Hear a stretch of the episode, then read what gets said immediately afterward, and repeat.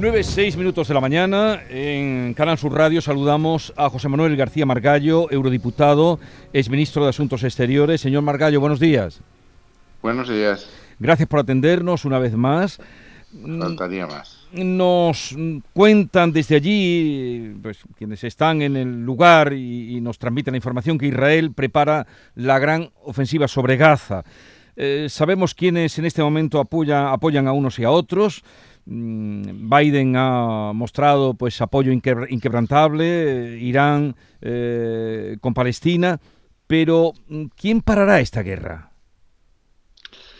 Pues es muy difícil, es muy difícil de, saber. Es decir, esta, esta agresión ha sido la mayor que, ha sufrido Israel desde, desde prácticamente su fundación eh, en tiempos no, no, bélicos, la reacción de Israel, del primer ministro y del ministro de Defensa, fue de una extraordinaria violencia. Llegaron a comparar esta, esta situación con el 11 de septiembre que sufrieron los Estados Unidos y el primer ministro Netanyahu ha prometido que esto eh, tendrá unas consecuencias importantes para Gaza. Basta, eh, ahora hay que saber qué es exactamente lo que quiere lo que quiere hacer Israel. De momento ha bloqueado completamente a Gaza, eh, incluso les ha cortado el agua, la electricidad, etcétera, cosa que, que, a mi juicio infringe el derecho internacional, pero es obvio que Israel tiene que tiene que responder a, esta agresión absolutamente eh, brutal. Las escenas que estamos viendo son de una de mm. una violencia impresionante, ¿no? ¿Y qué papel debe jugar la Unión Europea? Han dicho lo que usted acaba de apuntar, que se deben permitir eh, los suministros, pero ¿qué papel debe jugar la Unión Europea? Pues mire, yo creo que un papel de intermediación es difícil que, la Unión Europea lo, juegue, porque la Unión Europea ha estado claramente alineada siempre eh, con, las posturas de, de, Israel. Es decir, probablemente quien esté en mejor posición en este momento para jugar esa posición negociadora, mediadora, sea Qatar o, Turquía, países que, que, los, los, palestinos sienten más, más próximos y los israelíes no, no, no, no, consideran tan alejados. Yo creo que el papel de la Unión Europea es seguir, eh, intentar por todos los medios un alto el fuego, pero insisto que su mediación no es fácil, seguir eh, eh suministrando todos los medios que sean posibles para, para atender a las, a, las, a las víctimas, a las personas heridas, etcétera, pero, pero ese es el papel que, en mi juicio debe juzgar. Y nuestro país, señor Margallo, España, da la impresión de que no sé si contamos menos o mm, por decisión propia o porque nos apartan. En cualquier caso, eh, preocupante es, como hoy señala, por ejemplo, el editorial de ABC, ¿no? Es preocupante que, Biden haya convocado una, reunión de líderes, eh, de líderes occidentales, de líderes eh, alineados, y que España no esté, mucho más teniendo en cuenta que España tiene en estos momentos la presidencia de la Unión, de la Unión Europea. Debía, a mi juicio, haber jugado un papel más activo. es que la política exterior de, este gobierno es muy difícil de entender por propios y extraños. Es decir, en este gobierno eh, hay dos almas eh, los socialistas eh, han manifestado su, su apoyo a, Israel, aunque Sánchez no, no, ha ido lo lejos que a mi juicio se debía ir, reconociendo el derecho de Israel a defenderse, juicio es inequívoco, pero es que el otro alma, el gobierno Sumar, es claramente eh, pro-Palestina, siempre ha estado en, digamos, en, el otro lado de, la trinchera, en esas condiciones es muy, muy difícil que nadie se fíe de una política que no es previsible, ¿no? Y cómo, una pregunta también que nos hacemos todos, em, ¿cómo jamás ha podido romper la seguridad de Israel que nos daban por ser la más eficaz eh, en el panorama internacional? Pues eso no lo sabe nadie, porque Mossad, eh, Mossad el Servicio de Inteligencia israelí, eh, tiene fama de ser uno de los mejores del mundo.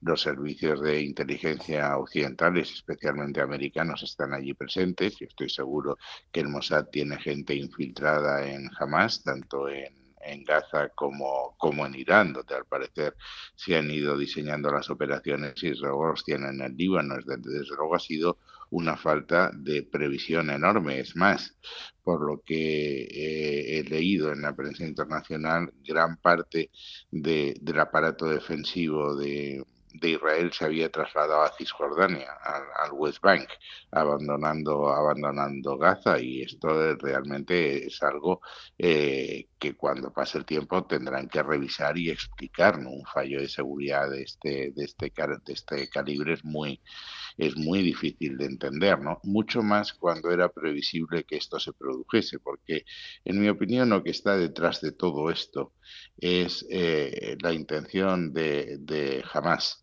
y la intención de, de Irán, que es, eh, que es eh, su auténtico padrino, en evitar que Arabia Saudí siguiese el camino que han seguido Bahrein, Emiratos y Marruecos de normalizar relaciones con Israel. Esto provocó una enorme conmoción en todos los países musulmanes y, era, es, es, obvio que a Irán le interesaba que esta aproximación, sobre todo del país más importante de la zona, que es Arabia Saudí, no, no culminase. A nosotros esto, y estoy hablando con ustedes que están en Andalucía, a mí me causa una enorme preocupación la reacción que se pueda producir en estos países y muy especialmente en Marruecos que lo tenemos que lo tenemos enfrente.